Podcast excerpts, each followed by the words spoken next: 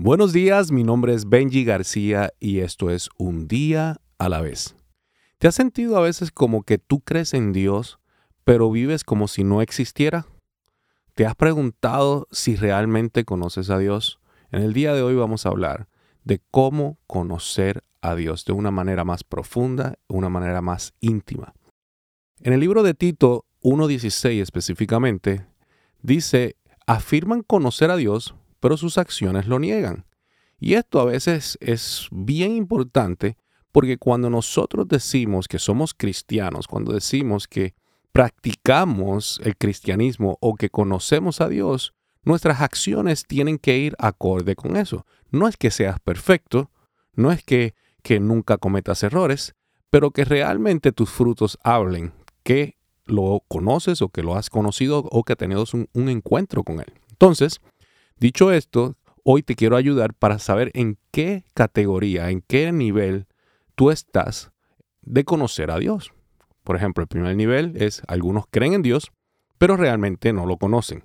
Primera de Juan 2, 3 al 4 dice, el que dice, yo le conozco, pero no hace lo que Él le manda, o sea, lo que Dios te manda, es un mentiroso.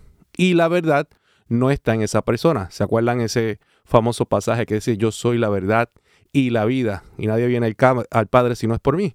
O sea, el que realmente conoce a Dios, hace lo que Dios le manda y está a favor de la verdad, que la verdad es Jesucristo. Y hay veces que nosotros tenemos que ser un poquito eh, no, no duros, pero por lo menos ah, enfrentar nuestros comportamientos con la verdad, ¿verdad? En el día de hoy tú tienes que reconocer, tienes que analizar, tienes que ah, hacer como un tipo de introspección para ver si realmente tú estás diciendo la verdad. ¿Cuál es la verdad? Yo conozco a Dios y mis actos van a favor de ese conocimiento. Número dos, algunos dicen conocerlo, pero no lo conocen tan bien no lo conocen tan bien. Mira lo que dice Pablo en Gálatas 4. Antes, cuando no conocías a Dios, eras esclavo de aquellos que por naturaleza son dioses. Pero ahora que conoces a Dios, o más bien eres conocido por Dios, ¿cómo que, cómo que estás volviendo a esas fuerzas débiles y miserables? ¿Deseas volver a ser esclavizado por ellos? Estos son los que dan un paso hacia el frente y empiezan a obedecer y empiezan a caminar en esa voluntad, pero después dan cuatro o siete pasos para atrás.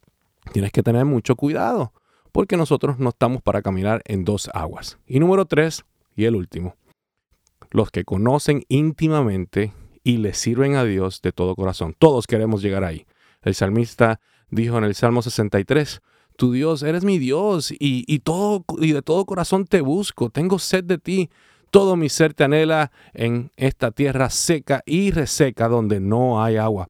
Qué increíble que esas palabras a veces no resuenan en nosotros, a veces no queremos a buscar, buscar a Dios con ese anhelo, con ese, con ese deseo. Y tú tienes que, que ver si estás en, esos, en alguno de esos tres. Si realmente crees en Dios pero no lo conoces, a lo mejor dices conocerlo pero no lo conoces tan bien. Y los que realmente conocen íntimamente a Dios y le sirven de todo corazón. Y yo te voy a dar el último tip. Como tú llames a Dios, determinará en qué nivel lo conoces como tú llames a Dios, determinará en qué nivel lo conoces. El Salmo 9 dice, los que conocen tu nombre confían en ti, porque tú, oh Señor, nos no nos has abandonado a los que te buscan. Increíble. Por eso es que a veces nosotros tenemos que darnos cuenta cómo nosotros llamamos a Dios en diferentes situaciones. A lo mejor en el día de hoy tú lo estás conociendo como Dios tu proveedor. A lo mejor Hoy lo estás conociendo como Dios tu sanador. ¿Qué Dios está haciendo en tu vida? ¿Qué, ¿En qué forma se está revelando para poder conocerlo de una forma más profunda? Por ejemplo, mi esposa me llama papá, mi amor, papizongo, pero mis hijos me llaman papi, me llaman eh, father, daddy. Me conocen cada uno de una forma. A lo mejor otros me conocen como Pastor Benji, otros me conocen como Benji, y cada una de esas personas me llama de una forma diferente porque me conoce de una forma diferente. La pregunta es, ¿cómo tú llamas a Dios? Si Él es el, niñito Jesús o si es el, el Dios bueno, el Padre Santo, Dios de gracia, Dios de oportunidades, Dios de misericordia, Dios de provisión, Dios que sana. Cada uno de esos nombres va a determinar, escucha bien, va a determinar si conoces a Dios. Por eso, no es difícil conocer a Dios. Y no se trata de un conjunto de reglas. Si Dios quiere que nosotros obedezcamos. Pero más que eso, Él desea tu corazón. Y termino con esto. Primera de Juan, capítulo 4. Pero el que no ama, no conoce a Dios. Porque Dios es amor.